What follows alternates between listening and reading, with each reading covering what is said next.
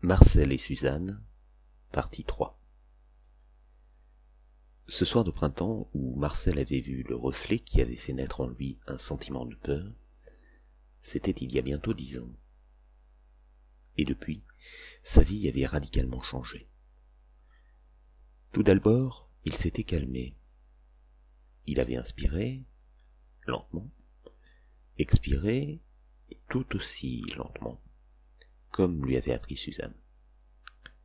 Mais il avait aussi décidé de se prémunir de cette potentielle menace indéfinie qui planait au-dessus de lui.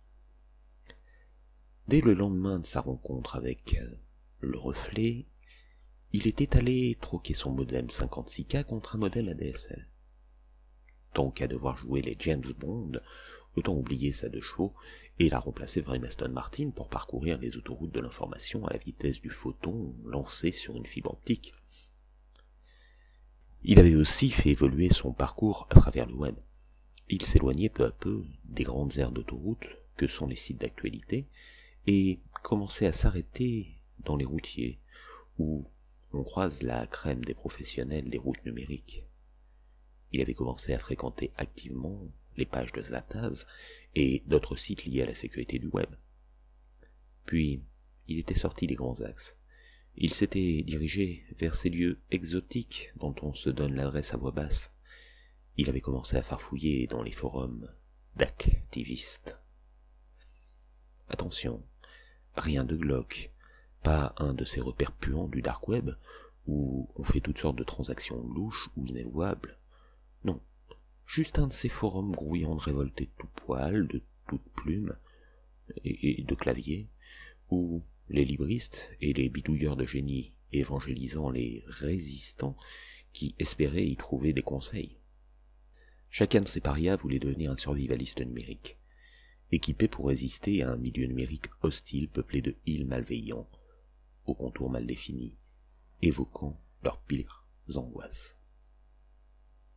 Sauf que, bien souvent, le niveau technique était trop élevé pour les compétences de Marcel, pour qui l'informatique se cantonnait à ouvrir un navigateur et à cliquer sur des liens.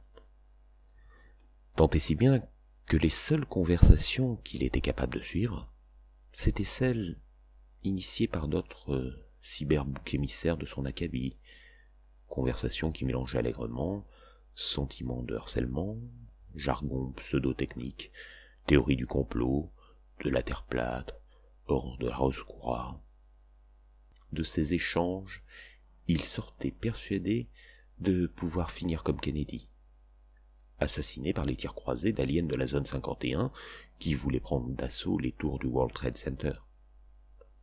Bref, ces périples en cybermonde lui donnaient plus que des réponses à ses interrogations.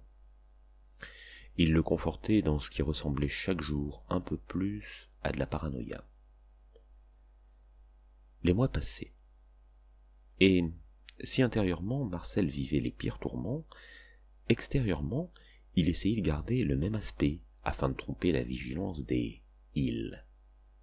Réveil, charentaise, café, revue de presse succincte, farfouillage de sites complotistes vidage du cache du navigateur, aller à la cuisine pour déjeuner avec Suzanne. Chomp, chomp, chomp. Retour au salon. Connexion à sa messagerie, avec une clé PGP, pour échanger des messages avec deux ou trois allumés rencontrés sur un forum de Barjolande. Puis, chaque soir, il se levait et allumait les lumières. Chomp, chomp. Il allait jusqu'à la baie vitrée du salon, mais avant de remonter le store et de baisser le volet, il regardait attentivement la façade de l'immeuble en face. Et au fil du temps, il avait découvert des choses. La plupart du temps, il ne voyait rien. Mais parfois, alors que son attention et sa vigilance auraient pu s'abaisser, il apercevait un mouvement ou un reflet. Parfois, c'était à une fenêtre du cinquième qui s'ouvrait après avoir été fermée pendant plusieurs semaines. Parfois, c'était sur le grand toit terrasse. Et apparemment, c'était un jeune homme, hmm, âgé à première vue d'une petite quarantaine d'années. Il avait un appareil photo et le photographiait, ou parfois dirigeait son objectif vers le ciel rougissant du côté de la tour Montparnasse, comme pour lui faire croire finalement qu'il ne s'intéressait pas à lui. Mais lui savait qu'il était le bras armé des îles. Lui savait que s'il ne faisait pas attention, un jour ou l'autre, ce ne serait pas un appareil photo qui serait pointé sur lui. Bref, Marcel yoyotait à plein régime.